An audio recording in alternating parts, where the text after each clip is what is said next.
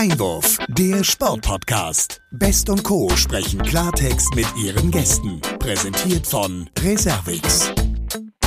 Ja, herzlich willkommen, liebe Sportfreunde, liebe Podcast-Fans, zu einer weiteren Folge des Sportpodcast Einwurf. Es ist genauer gesagt die 61. Folge, die wir heute hier ausstrahlen. Und wir freuen uns, dass von Nord nach Süd, von West nach Ost Hörerinnen und Hörer wieder bei uns sind. Und wenn ich sage bei uns sind, dann ist natürlich jemand dabei, der darf nie fehlen. Und ich rufe erneut nach Darmstadt und begrüße herzlich willkommen Olivia Best. Hallo Sebastian, liebe Grüße aus Darmstadt. Heute hat mich meine Stimme ein bisschen verlassen, aber ich hoffe, ähm, ja, sie kommt bis in den Norden zu dir. Absolut, ich kann sie gut äh, hören und dann wollen wir sie mal nicht so stressen, deine Stimme. Und äh, deine Fragen sind vielleicht zwei Wörter kürzer heute, dann kriegen wir das gut hin. Und wir ja. sind ja nicht mehr im Eiscafé, so wie beim letzten Mal, ähm, haben uns wieder zurückgezogen ins Studio, sind sozusagen in alter und bewährter Atmosphäre, haben auch den Handball ein Stück weit verlassen. Ähm, und was ich dir die ganze Zeit immer schon mal fragen wollte, wie oft, hast, wie oft hast du in deinem Leben eigentlich schon das deutsche Sportabzeichen gemacht? Oh, da hast du mich tatsächlich wieder auf dem falschen Fuß erwischt. Ähm, ich habe noch nicht einmal bisher das Sportabzeichen gemacht. Hm. Sieht ja bei dir ein bisschen anders aus. Ne? Du hast ja gerade äh, vor ein paar Wochen, glaube ich, das erfolgreich absolviert. Bin ich da richtig? Ja, noch nicht ganz. Ich muss noch schwimmen. Also insofern von Erfolg darf ich noch nicht sprechen, aber ich habe zumindest meine Erfahrungen gesammelt. Ist ja etwas, was man immer machen kann. Ne? Also egal wie alt man ist, das geht ja oftmals in der Schule los und dann äh, kann man das eigentlich immer wiederholen und arbeitet sich dann so von Altersklasse zu Altersklasse. Ähm, vor dem Hintergrund, gibt es eine Disziplin, die dir am liebsten, am liebsten liegt oder am nächsten liegt? So, ist es eher das Schwimmen oder ist es eher das Laufen? Also ich muss sagen, ähm, das Laufen tatsächlich, auch wenn ich ähm, beim Handball viel laufe, liegt mir jetzt nicht so. Äh, das Schwimmen ist tatsächlich eher so der, hm, ja, das, was ich, was mir liegt und was ich auch gerne tue. Aber ja. ich habe es gemerkt, das ist eine Aufforderung. Das nächste Mal machen wir das zusammen. Und ähm, auch unser heutiger Gast ist ja auch mit dem Sportabzeichen ganz weit da vorne. Ja, da schließt du schon die Brücke, absolut, genau. Also das halte ich aber fest. Wir beide machen das Sportabzeichen zusammen.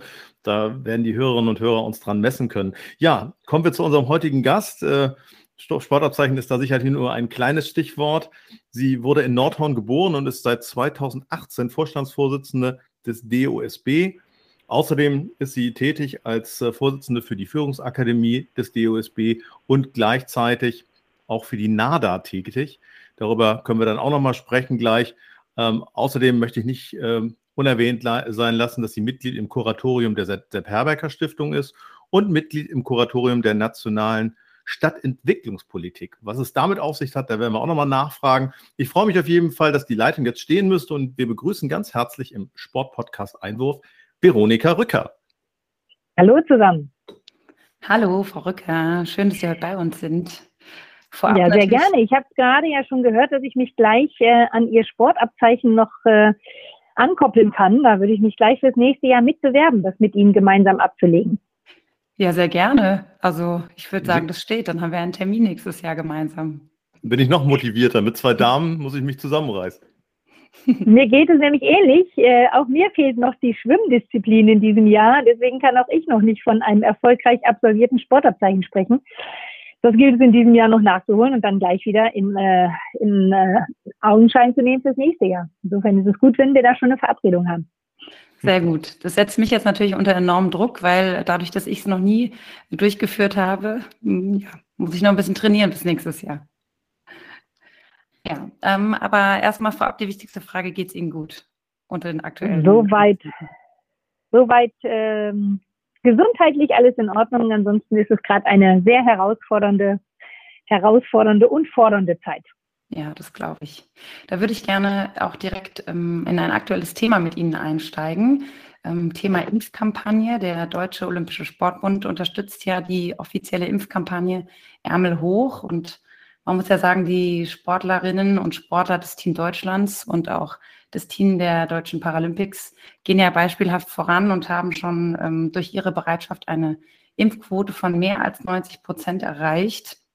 Vielleicht ja auch im Hintergrund, ähm, auf, mit Hintergrund auf die steigenden Zahlen. Wie ist Ihre Einschätzung ähm, zu diesem Thema? Ja, wir finden es einfach wichtig, dass wir hier ein Signal setzen und auch als Vorbildfunktion vorangehen. Deswegen unterstützen wir die Impfkampagne des Bundes und haben das angekoppelt an unsere eigene Comeback-Kampagne. Und zwar haben wir nach dem harten Pandemiejahr im Sommer diesen Jahres eine Kampagne gestartet für unsere Vereine mit dem Slogan Comeback der Bewegung und Comeback der Gemeinschaft weil wir wieder motivieren wollen zu Sport und Bewegung in der Nach-Corona-Zeit und natürlich vor allem auch für unsere 90.000 Vereine werben wollen, weil wir glauben, dass man hier eben auch neben Sport und Bewegung dieses Comeback der Gemeinschaft so toll spüren kann und erfahren kann. Und äh, dann haben wir uns gesagt, okay, an diese beiden Comebacks können wir eigentlich sehr gut auch eine Impfkampagne ähm, anknüpfen, weil wir glauben, dass genau eine Impfkampagne auch einen Beitrag dazu leisten kann, dass unsere Vereine wieder vollumfänglich äh, ihre Angebote platzieren können. Wenn nämlich alle geimpft sind, wird es viel, viel leichter für unsere Vereine, das alles, was uns in der Pandemie so gefehlt hat, wieder durchzuführen. Mhm. Ja, sehr gut. Sie sprechen es an, wenn alle geimpft sind. Es gibt ja nun leider so ein paar prominente Beispiele, die dann auch gerne von den Medien hochgehalten werden, von Sportlern, die als Vorbild nicht geimpft sind. Wie gehen Sie damit um, auch aus Sicht des DOSB? Ähm, lassen Sie das am liebsten unkommentiert oder wie, wie stellen Sie sich dazu? Also wir versuchen, all unsere AthletInnen, für die wir die Verantwortung tragen, zum Impfen zu motivieren und aufzufordern. Ich kann nur sagen, dass wir in Tokio jetzt bei den, bei den letzten Spielen eine Impfquote von äh, mehr als 90 Prozent hatten im gesamten Team, also sowohl was die Athletenbetreuer ähm, ähm als auch die ähm, das weitere Staff betrifft, äh, waren wir sehr vorbildlich meiner Ansicht nach unterwegs und haben eben auch verdeutlicht, welche Vorbildfunktion die Athletinnen eben für die gesamte Gesellschaft haben. Und äh, insofern motivieren wir all die in unserer Verantwortung stehenden Sportlerinnen tatsächlich eben sich auch impfen zu lassen. Hm. Ja, nun ist es ja so, dass ähm, das Thema Corona, das uns ja le leider weiterhin beschäftigt, beschäftigen muss, auch immer ein Stück weit was mit Heimat zu tun hat. Und äh, wir sprachen gerade von über das Sportabzeichen. Das macht man ja auch so in der sportlichen Heimat. Wo ist denn Ihre sportliche Heimat? Also wenn Sie jetzt sozusagen sagen, ich, ich bin in meiner sportlichen Heimat angekommen, wo befindet die sich? Also meine sportliche Heimat befindet sich, äh, würde ich ganz klar sagen, im Tennisverein Sparta Nordhorn. Ich hm. komme aus Nordhorn und äh, habe dort, ähm, ich würde sagen, mit fünf Jahren angefangen, Tennis zu spielen. Und einen Großteil meiner Jugend ähm, habe ich auf diesem Tennisplatz beziehungsweise in diesem Verein verbracht und dort eben auch äh, meine Liebe zum Sport entdeckt. Dort ähm, viele sportliche Werte, viele Werte, die den Sport einfach so prägen, kennengelernt, mitbekommen, äh, gelebt und ich würde sagen, dass die mich bis heute tragen und eben insgesamt diese hohe Verbundenheit zum Sport, ähm, die ist schon dort im Verein erwachsen. Das muss mhm. man schon sagen. Und wenn ich richtig informiert bin, dann spielen Sie ab und zu auch noch, wenn die Zeit es zulässt, das mhm. ein oder andere Medenspiel. Ja, das ist richtig. Wenn es äh, eben geht, versuche ich, äh, das noch zu realisieren und äh, noch am Medenspielbetrieb teilzunehmen. Genau. Und meine Mannschaft ist da sehr tolerant und lässt es auch immer zu, wenn ich kurzfristig dann noch absagen muss. Und da gehen da sehr auf mich zu. Super. Muss man ja sagen, hatten Sie ja zumindest auch mit dem Tennissport die Möglichkeit, ähm, soweit es geht, während ja, der Corona-Pandemie wahrscheinlich die Sportart auch weiterhin auszuüben. Ja, das war tatsächlich der große Vorteil. Klar, in den Wintermonaten ging es dann nicht ganz so einfach, weil in den Hallen dann auch Beschränkungen waren. Aber natürlich äh, hatten wir auch im, im letzten Jahr ja das Glück, dass wir aufgrund der Wettersituation sogar bis Mitte November äh, noch draußen spielen konnten. Ähm, insofern waren wir im Tennissport tatsächlich wenig eingeschränkt. Der Club, in dem ich jetzt inzwischen bin, ist ein Tennis- und Hockeyverein und da hat man für die Hockeyabteilung schon gemerkt, dass es deutlich schwieriger war, mit diesen Reglementierungen umzugehen. Aber, mhm. das sage ich auch, was trotzdem gefehlt hat, trotzdem wir unseren Sport noch ausüben konnten, war eben auch Gemeinschaft. Das war eben das gemeinsame Erleben im Clubhaus, äh, das gemeinsame Zusammensetzen anschließend. All das hat eben trotzdem gefehlt und auch das macht unsere Vereine ja so aus. Ja, absolut. Ja, Thema Gemeinschaft ähm, können wir vielleicht auch noch mal ein bisschen zurückblicken. Thema Olympia, Olympische Spiele in Tokio, da hat ja leider auch viel Gemeinschaft und auch das Zusammensitzen und auch Zusammensein der Athleten gefehlt. Wenn wir jetzt ein bisschen zurückschauen, es ist ja knapp schon drei Monate vergangen. Äh, sicherlich auch äh, intern für Sie Zeit, ähm, so ein bisschen was aufzuarbeiten und auch vielleicht an, an Dingen und Verbesserungen für die Planung der Winterspiele in Peking mitzunehmen. da vielleicht die Frage, was ist denn aus den Medaillen von Olympia in, in Tokio so geblieben? Vielleicht Stichwort auch Erkenntnisse, die Sie mitgenommen haben aus diesen Spielen. Bevor ich auf die Erkenntnisse komme, würde ich äh, gerne kurz darauf eingehen, dass genau in dieser Woche für uns sozusagen Tokio zu Ende gegangen ist, äh, indem nämlich äh, der Bundespräsident an die äh, Gewinner, an die Medaillengewinner aus Tokio gestern das äh, silberne Lorbeerblatt vergeben hat und wir ähm, dann anschließend eine Team D-Party gefeiert haben, um genau das nachzuholen, was uns in Tokio so gefehlt hat, nämlich das äh, Gemeinschaftsgefühl, das Zusammensein im deutschen Haus, was es eben in der Form nicht geben konnte. Aber äh, da ist eben nochmal so richtig deutlich geworden, was ähm, trotzdem, obwohl die Herausforderungen so groß waren und auch die Reglementierung so groß waren, was dieses Team D auch in Tokio getragen hat. Und das war tatsächlich der Teamgedanke. Und ähm, das ist das, was die Athletinnen und Athleten uns auch zurückspiegeln, dass sie sagen, obwohl ähm, natürlich im olympischen Dorf überall Maskenpflicht war und Abstandsregelung galt, trotzdem ist es gelungen, ein Teamgefühl aufkommen zu lassen äh, im Team D. Und das haben sie alle sehr, sehr wertgeschätzt und ähm, fanden das auch ein tolles Gefühl, was sie da erleben durften. Ich nenne nur mal ein Beispiel. Wir haben jeden ähm, Medaillengewinner mit einem kleinen Spalier vor dem äh, deutschen, also vor der Unterkunft im Olympischen Dorf, wo die Deutschen gewohnt haben, eben empfangen. Wir haben nochmal die Highlights des sportlichen Wettkampfes zusammengeschnitten. Und dort haben sich dann eben zu jedem Medaillenempfang ähm, Sportlerinnen, Sportler aller Sportarten versammelt. Äh, viele Betreuer waren mit dabei und haben eben wirklich das Gefühl von Team vermittelt. Und wenn wir uns alle jetzt zurückerinnern an äh, Alexander Zverev, dann äh, war das ja gerade das, was ihn so enorm getragen hat in Tokio, dass er gespürt hat, was es bedeutet, für ein Team eben anzutreten. Und ich finde, da war er als Einzelsportler ähm, ein per perfektes Beispiel, um zu zeigen, was eben dann so Olympische Spiele auch bewirken können. Hm. Ja, absolut. Also da kommt direkt Gänsehaut, glaube ich, auf. Und das war wahrscheinlich, denke ich, auch im Nachgang besonders wichtig, ja, den Sportlern das nochmal so zurückzugeben. Genau, und wenn Sie auch äh, fragen, was wir mitgenommen haben, dann muss man einfach sagen, dass Tokio absolut die Spiele des Sports und der Athletinnen und Athleten war, weil es sich einfach alles fokussiert hat, wirklich auf den Sport. Ähm, und, und das hat sich, das, das hat man gespürt. Es ging wirklich nur und ausschließlich um die Leistungen und um die Athletinnen und Athleten und ähm, das haben die eben sehr, sehr wertgeschätzt. Und wir können eben davon ausgehen, dass wir in Peking eine ähnliche Situation vor, ähm, vorfinden werden. Äh, es werden auch in Peking keine Zuschauer, ähm, keine ausländischen Zuschauer vor Ort sein. Wir werden kein deutsches Haus haben. Es wird sich äh, sozusagen alles auf die Bubble-Lösung, also auf die ganz klaren äh, Lösungen hier vor Ort da konzentrieren. Und insofern wird es da auch in allererster Linie wieder um den Sport und um die Athletinnen und Athleten wird sich alles drehen. Hm. Ja, das ist ja ein Aspekt, den haben auch äh, Sportlerinnen und Sportler, die bei uns hier im Podcast waren, äh, jüngst herausgestellt. Und es ist sicherlich großartig auch, dass das dann so mitgenommen wurde, um das auf der positiven und auf der Haben-Seite nochmal herauszustellen.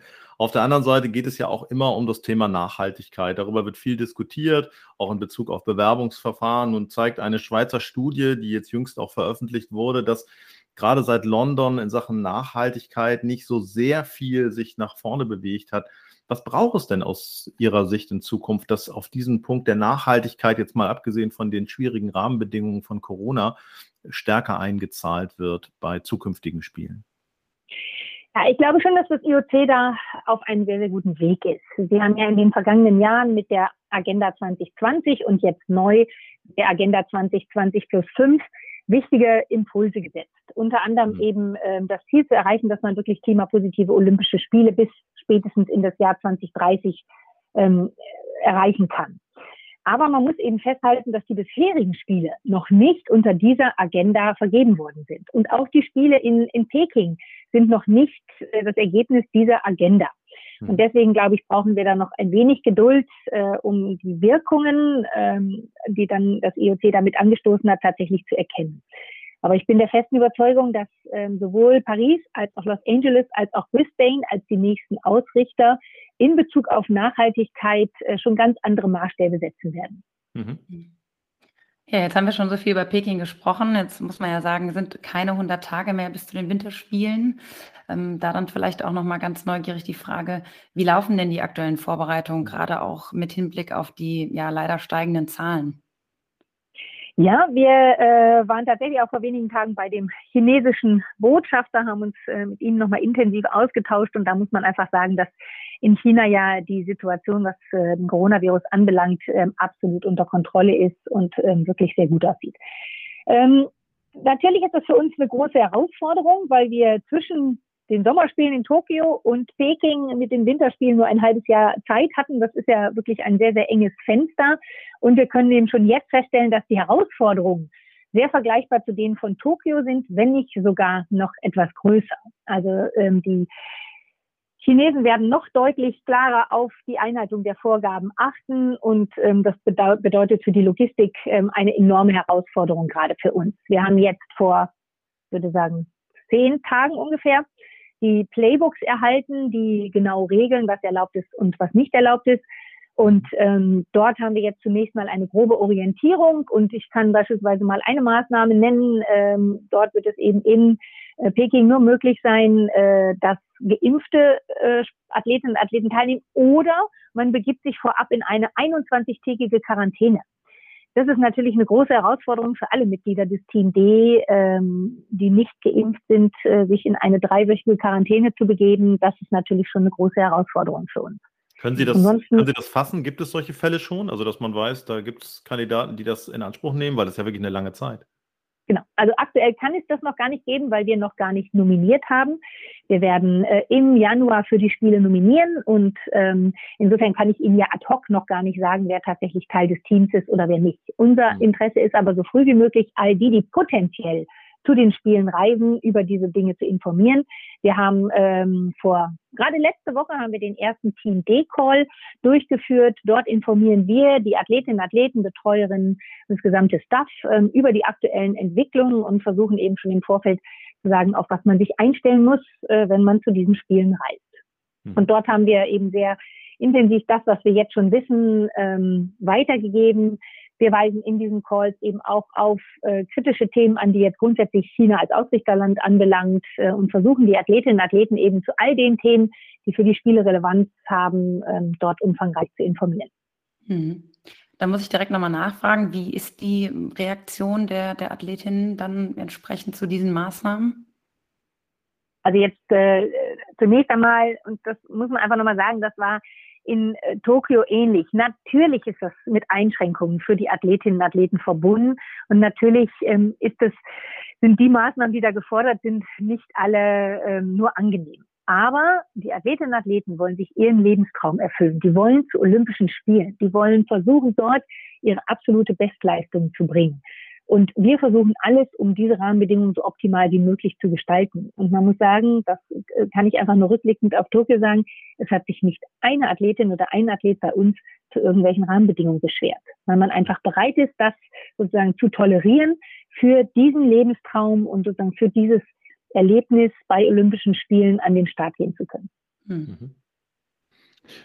Nun ist es so, dass äh, wenn wir über den DOSB sprechen, ein Thema wir nicht aussparen können. Äh, da geht es um die Nachfolge von Herrn Hörmann, dem äh, Präsidenten des DOSB. Vor dem Hintergrund, dass es da auch Kandidaten gibt, möchte ich jetzt gar nicht weiter fragen, wer es aus Ihrer Sicht denn werden könnte oder wollte. Das äh, ist, glaube ich, jetzt nicht der Zeitpunkt dafür. Ich würde aber gerne eines für unsere Hörerinnen und Hörer so ein bisschen aufdröseln, was vielleicht viele gar nicht so richtig wissen, dass nämlich zum einen dieser Vorsitz, ähm, den Sie einnehmen, eine hauptamtliche Tätigkeit ist und letztlich der ähm, noch Job von Herrn Hörmann äh, eine ehrenamtliche Tätigkeit. Können Sie unseren Hörern und Hörern mal kurz so aufblättern, wie sich die Aufgaben dieser beiden Funktionen auf der einen Seite ergänzen, aber auch voneinander abgrenzen, dass man das mal von außen auch besser versteht? Ja, nach einer Satzungsreform, die wir im Jahr 2014 im DOSB hatten, äh, gab es sozusagen eine ganz klare Teilung zwischen dem ehrenamtlichen Präsidium an der Spitze der Präsident, äh, Herr Hörmann, und ähm, ein achtköpfiges Präsidium, deren Aufgabe in allererster Linie darin besteht, die strategischen Leitplanken des DOSB, die strategische Richtung des DOSB ähm, zu entscheiden, ähm, vorzugeben und die eben auch sehr stark repräsentative Aufgaben für den DOSB übernehmen. Mhm. Und abgegrenzt davon äh, der hauptamtliche Vorstand, der Vorstand, der sozusagen dem gesamten Apparat äh, des DOSB momentan ein ähm, 220 äh, Mitarbeiterinnen und Mitarbeiter, die sich um die verschiedensten Facetten kümmern und die eben gemeinsam Vorstand, Führungskräfte und Mitarbeitenden Verantwortung tragen für das gesamte operative Geschäft, äh, was tagtäglich in Frankfurt in der Otto-Fleck-Schneise umgesetzt wird. Mhm. Das heißt, es ist im Prinzip ein Zusammenspiel zwischen Hauptamt und Ehrenamt. Das kennen wir ja aus ganz vielen Lebensbereichen, wo diese Dinge sozusagen sich mischen oder aufeinander stoßen, wenn man es äh, jetzt ein bisschen kritischer formuliert. Hm, wie ist da Ihre, Ihre Erfahrung in Sachen Zusammenspiel Hauptamt und Ehrenamt? Jetzt auch mal übertragen, nicht nur auf den DOSB, sondern ganz grundsätzlich. Also ich kann jetzt vor allen Dingen aus meiner eigenen Erfahrung nur berichten, dass äh, das Zusammenspiel zwischen Haupt- und Ehrenamt ähm, in den Kontexten, wo ich es erlebt habe, wirklich immer sehr, sehr gut funktioniert hat und sich optimal ergänzt hat. Und ähm, wir haben es auch in den letzten Wochen und Monaten häufiger gesagt, Präsidium und Vorstand im DOSB haben aus unserer Perspektive sehr gut zusammengearbeitet. Aus unserem Verständnis waren die Rollen und die Aufgaben der jeweiligen Gremien klar und äh, haben sich optimal ergänzt.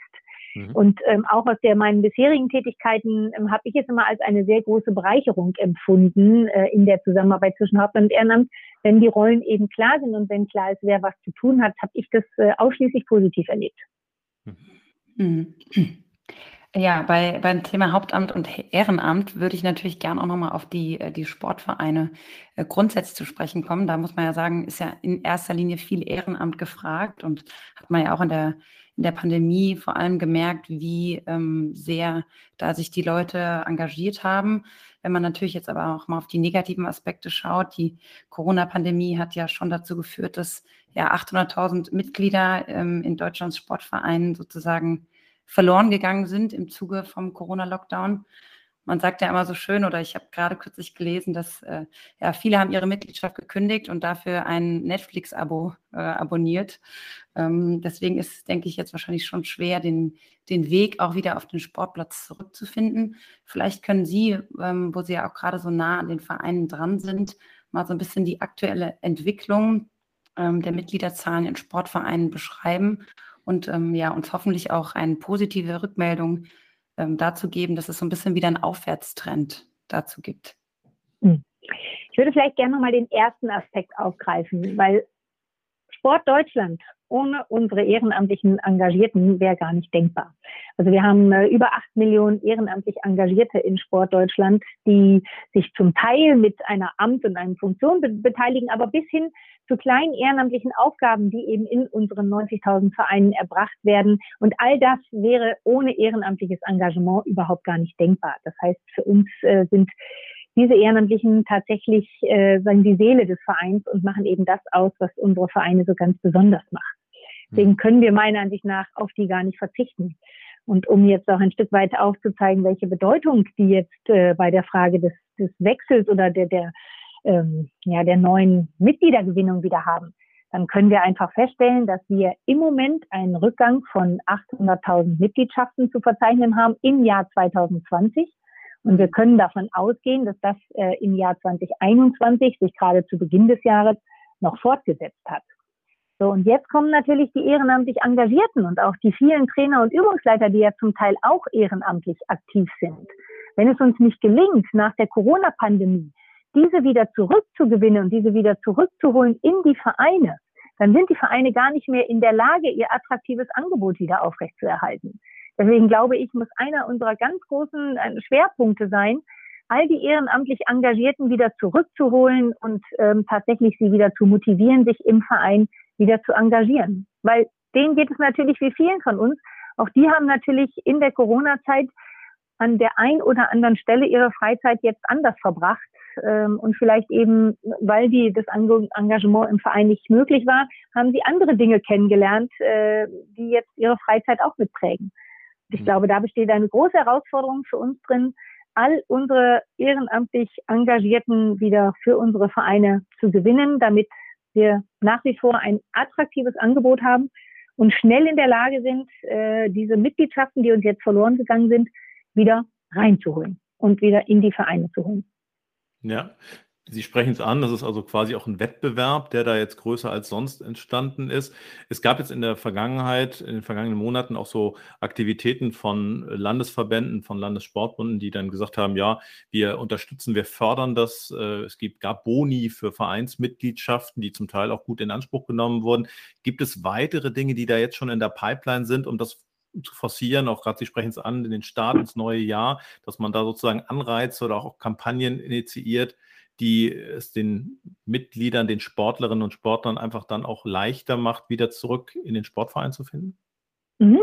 Ich habe ja am Anfang schon mal kurz angesprochen, dass wir unsere Kampagne initiiert haben, Comeback der Bewegung und mhm. Comeback der Gemeinschaft. Und das ist eine Art Mitmachkampagne. Also jeder Verein, jeder Verband kann äh, auf diese Seite zugreifen und seine eigene Kampagne da gestalten. Ich kann Motive aus meinem Verein nehmen, ich kann Slogans aus meinem Verein nehmen und bin trotzdem doch Teil einer großen Comeback-Kampagne.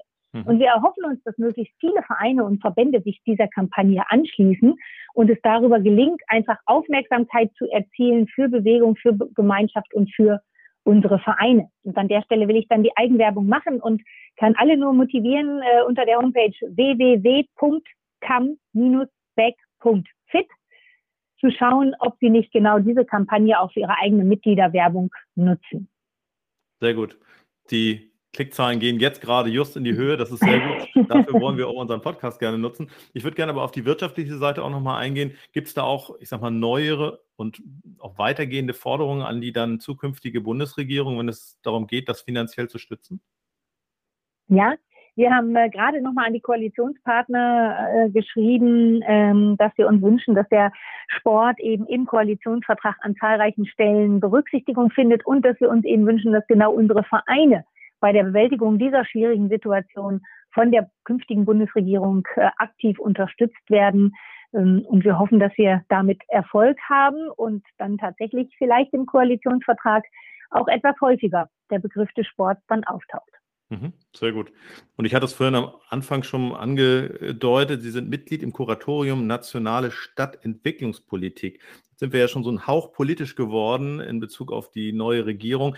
Ähm, was ist das für eine Funktion, die Sie dort einnehmen und wie hilfreich ist das vor allen Dingen für Sie auch sozusagen die Brücke dann in Ihr Hauptamt zu schlagen, aus dieser Rolle in einem Kuratorium für dieses, ich sag mal, politische Ehrenamt tätig zu sein?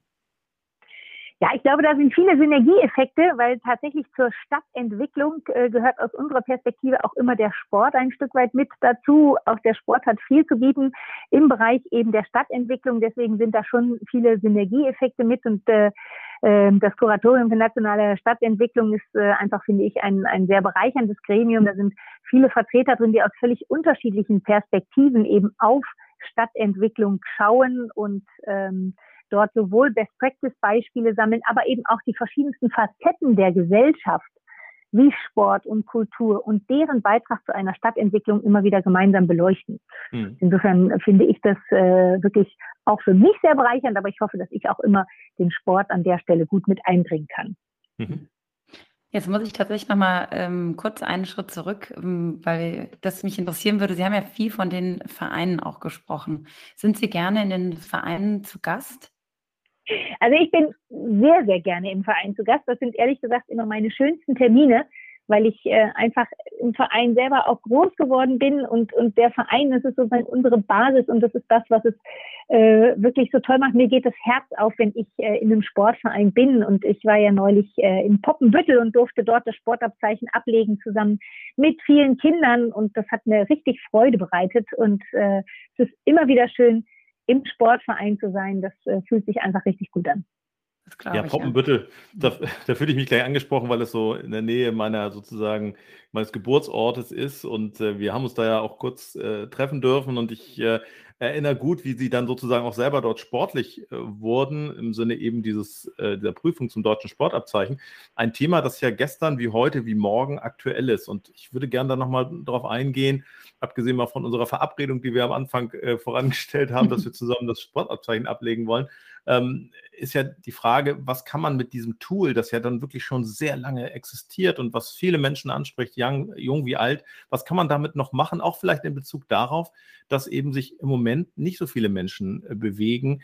Ähm, es gibt Studien, die sagen, über die Pandemie äh, sind etwa sechs Kilo bei den Deutschen im Durchschnitt draufgekommen. Also wenn dem wirklich so ist, äh, ich glaube, drei Kilo reichen ja schon, dann ist da noch viel Potenzial nach oben. Kann das deutsche Sportabzeichen da nicht ein Stück weit auch ein Motor sein? Doch, ich glaube tatsächlich, dass das Sportabzeichen da auch einen Beitrag leisten kann. Ähm, also das deutsche Sportabzeichen, das hat ja eine unglaublich lange Tradition. Das ist ja schon mehr als 100 Jahre alt. Und ähm, aus meiner Perspektive ist es so attraktiv wie eh und je. Wir haben es zum 100-jährigen Jubiläum einer grundlegenden Reform äh, unterzogen. Damals, also früher hatte es sehr stark den Sammelcharakter im Vordergrund beim Sportabzeichen und man musste immer die gleichen Bedingungen ablegen.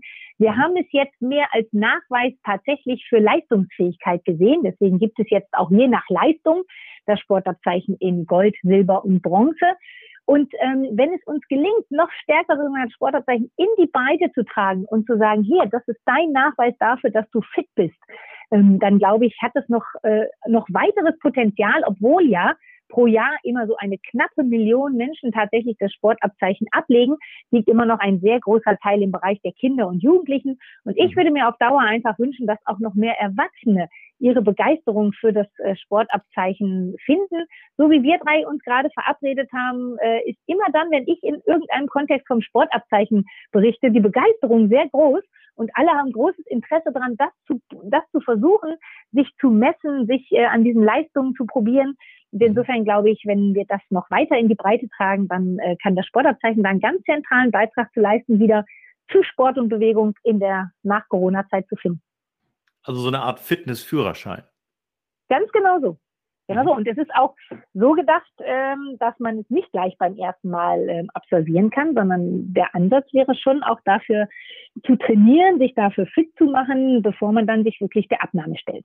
Mhm. Also ich habe mich direkt angesprochen gefühlt. Nächstes Jahr steht Na, Dann habe ich ja schon mein Ziel erreicht. Richtig. Vielleicht ähm, da nochmal drauf zu kommen, inwieweit sehen Sie dann vielleicht auch so ein bisschen die Verantwortung in, in den Schulen und auch an den Universitäten, das Ganze zu pushen? Ich glaube, die Schulen spielen hier eine ganz zentrale Rolle. Insgesamt, ich glaube, dass wir jetzt in der Nach-Corona-Zeit den Schulsport wieder massiv stärken müssen. Dort finden die Kinder ja als allererstes zu Sport und Bewegung. Bevor sie überhaupt in die Vereine kommen, sind sie normalerweise als allererstes im Schulsport mit äh, dieser Form konfrontiert. Und insofern glaube ich, da müssen wir jetzt wieder ganz viel Energie und Kraft reinlegen, dass der Schulsport wieder gestärkt wird und äh, dass es uns gelingt, darüber wieder die Kinder und Jugendlichen zu Sport und Bewegung zu bringen. Und an der Stelle sage ich auch nochmal, wäre mein ganz, ganz großer Wunsch, äh, dass es keine erneuten Einschränkungen gibt, sondern ähm, dass wir alle erkennen, wie stark Sport eher ein Teil der Lösung ist und, und nicht das Problem selber. Und insofern äh, wünsche ich mir auch von den Politikern sehr, dass wir keine erneuten Schließungen oder Reduzierungen im Sportbereich, in den Vereinen, aber auch vor allen Dingen im Schulsport haben, ähm, weil wir das sozusagen den Kindern einfach nicht zumuten können, weil die Auswirkungen darauf werden vielfältig sein. Ja, aber ich höre raus, bei allem Wunsch, den wir, glaube ich, alle gemeinsam haben, dass die Sorge schon auch da ist, dass es trotzdem nochmal passieren könnte. Die Sorge ist da. Ähm, tatsächlich aufgrund der steigenden Corona-Zahlen äh, kriegen wir auch mit, dass es erste Verordnungen wieder gibt, die ähm, Reglementierungen einführen, die auch für den Sport greifen, die mhm. gerade für den Mannschaftssport eine Relevanz haben. Und wir müssen uns immer verdeutlichen, dass es natürlich eben eine Gruppe gibt von Kindern und Jugendlichen, die sich zum Teil bislang noch nicht impfen lassen konnten, aber zum anderen treffen natürlich nicht die Kinder und Jugendlichen selber die Entscheidung über ihre Impfung, sondern die werden von den Eltern getroffen. Und insofern haben wir es da natürlich mit einer besonders sensiblen Gruppe zu tun, ja. bei denen wir eben aufpassen müssen, dass wir ihnen weiterhin das Sporttreiben ermöglichen. Klar. Wo wir gerade schon so den Blick nach vorne richten und hoffen, dass es eben nicht zu diesen Einschränkungen kommt, würde ich gerne nochmal anschließen wollen mit der Frage, ähm, wie denn die Herausforderungen jetzt auch über Olympische Spiele und Peking eher auch bezogen auf den DOSB in 2022 aussehen. Also was sind die großen Themen für das kommende Jahr aus Ihrer Sicht? Ich glaube, dass wir uns in 22 äh, im absoluten Nach-Pandemie-Jahr ähm, befinden. Ich hoffe zumindest, dass es ein Nach-Pandemie-Jahr wird und nicht ein erneutes Pandemie-Jahr. Mhm. Und ähm, aus meiner Perspektive sollten all unsere Anstrengungen darauf gerichtet sein, ähm, die Vereine bei der Bewältigung der äh, Kollateralschaden, die sie durch die Pandemie haben, zu unterstützen ähm, und tatsächlich äh, das Thema des Schulsports auch nochmal aktiv in Angriff zu nehmen, weil ich einfach der festen Überzeugung bin, dass wir hier bei den Kindern und Jugendlichen ansetzen müssen und eine große Verantwortung haben, das, was durch die Pandemie in den letzten zwei Jahren da verloren gegangen ist, aufzuholen. Und ich glaube, da ähm, sind wir intensiv mit beschäftigt. Das wird eine große Herausforderung sein. Und an der Stelle will ich auch nochmal sagen, die Kinder und Jugendlichen, die wir für den Sport gewinnen, das wird auch im Leistungssport unsere Zukunft sein. Wenn es uns nicht gelingt, hier wieder ähm, ein, eine intensive Werbung zu machen für Sport, Bewegung und in der Konsequenz für den ein oder anderen dann auch für den Leistungssport, hm. dann wird es auf Dauer für uns auch schwierig werden, mit Erfolgen bei künftigen Olympischen Spielen. Ja. Und insofern glaube ich, äh, müssen wir es ganzheitlich denken. Ohne Breite keine Spitze und ohne Spitze keine Breite. Und insofern gilt es hier meiner Ansicht nach gerade im Jahr 22 an der Breite anzusetzen und hier viel verstärkte Bemühungen in die Breite zu legen. Absolut, ja, kann ich nur unterschreiben. Thema Nachwuchs war schon immer ein Thema und wird es leider jetzt nach der Pandemie noch mehr sein. Ja, liebe Frau Rücker, jetzt haben wir tatsächlich so viel über den DOSB und auch Ihre beruflichen äh, Aufgaben und Herausforderungen für 22 gesprochen. Jetzt würde ich dann doch ganz gerne nochmal fragen, was ähm, machen Sie denn? Also wir haben schon gehört, Tennis spielen, ähm, Sportabzeichen, das Schwimmen steht noch bevor. Ähm, was ist denn für Sie so praktisch mal, wenn Sie mal abspannen wollen von dem beruflichen, so der Sport, der Sie dann doch vielleicht runterbringt von den ganzen? Gibt es da noch was außer Tennis oder? Das ist jetzt ein ganz Wunderpunkt, den Sie ansprechen. Äh, da tatsächlich äh, auch, würde ich auch sagen, durch die Pandemie bedingt, aber vor allen Dingen durch die beruflichen Herausforderungen, die damit verbunden waren, ist der Sport bei mir im letzten Jahr, würde ich sagen, deutlich zu kurz gekommen. Deswegen würde ich jetzt mal eher meine äh, Ziele für 22 definieren und die würden sein, dass ja, ich äh, mich wieder viel intensiver auf dem Tennisplatz wiederfinde, dass ich ähm, wieder aktiv das Laufen anfange. Ich äh, überlege gerade, mich für einen Halbmarathon Mitte des Jahres anzumelden. Ich glaube, das brauche ich, um wieder eine klare Zielsetzung zu haben. Und ich habe mir fest vorgenommen, im nächsten Winter wieder Skifahren zu gehen. Auch das ging letztes Jahr leider durch die Pandemie nicht. Ähm, insofern dann das meine sportlichen drei, mein sportlicher Dreiklang, den ich mir fürs nächste Jahr fest vorgenommen habe. Das holt uns auch absolut ab, gerade das Skifahren. Ich würde die Frage insofern auch nochmal ausdehnen wollen, weil wir das auch gerne zum Abschluss eines jeden Casts äh, versuchen, in den Mittelpunkt zu rücken. Gibt es noch irgendeinen Tipp, auch vielleicht an die Hörerinnen und Hörer, wie man gut entspannen kann, vielleicht auch ohne Sport? Gibt es vielleicht irgendwas, was Sie noch den Hörerinnen und Hörern empfehlen können, wo man sagt, Mensch, ich habe da ein gutes Buch oder eine gute Geschichte, mit der ich mich auch besonders gut auch zwischendurch mal entspannen kann? Also ich persönlich äh, würde sagen, das, was einen am meisten tatsächlich ablenkt und runterbringt, ist eine Runde Joggen. Das würde ich eindeutig sagen. Und äh, ich habe gute Erfahrungen damit gemacht, dabei entweder ein Hörbuch oder ich würde jetzt sagen, ihren Podcast zu hören. Äh, und dabei joggen zu gehen, ich glaube, das äh, entspannt ungemein. Man tut zudem noch was für die Gesundheit und ich glaube, das ist die perfekte Form der Ablenkung von der Arbeit. Großartig. Das war ein ganz tolles Schlusswort. Ähm, wir haben jetzt schon über eine halbe Stunde gesprochen und bedanken uns an der Stelle ganz herzlich für Ihre Zeit, liebe Frau Rücker. Es war ein tolles Gespräch und äh, ja, wünschen Ihnen alles Gute. Bleiben Sie gesund bei all diesen Aufgaben und Herausforderungen und für das Team natürlich in Peking alles Gute. Vielen, vielen Dank. Danke, sehr gerne. Alles vielen klar, machen Sie es gut. Alles Gute. dann. Danke. Tschüss. Tschüss. Tja, und schon ist sie schon wieder raus und äh, über eine halbe Stunde ist rum und ich habe einiges gelernt. Ja, ich auch. Also ich muss sagen, ich bin auch motiviert, jetzt direkt ähm, die Jogging-Schuhe anzuziehen und einmal um den Block zu laufen. Na, da kommt jetzt der Arzt in mir hoch, der sagt, ähm, liebe Olivia, erstmal die Stimme schonen, fit werden und dann die Jogginghose und die Joggingschuhe rausholen. Die Jogginghose, das ist auch in Ordnung. Stimmt, die kannst du auch so rausholen, aber nicht loslaufen. Sehr gut. Nehme ich an den Tipp. Sehr gut. Ja, hat Spaß gemacht, einmal mehr. Ja, fand ich auch. War sehr interessant und ähm, ja, fröhliche junge Dame, möchte ich sagen. Tja, junge Dame. Ich sagte jetzt nicht, wie alt sie ist. Das musst du selber nachschlagen. Das haben wir jetzt mal rausgelassen. Richtig. Aber sie ist nicht, sie ist nicht viel, viel jünger als ich. Ah ja, ich sag ja noch jung.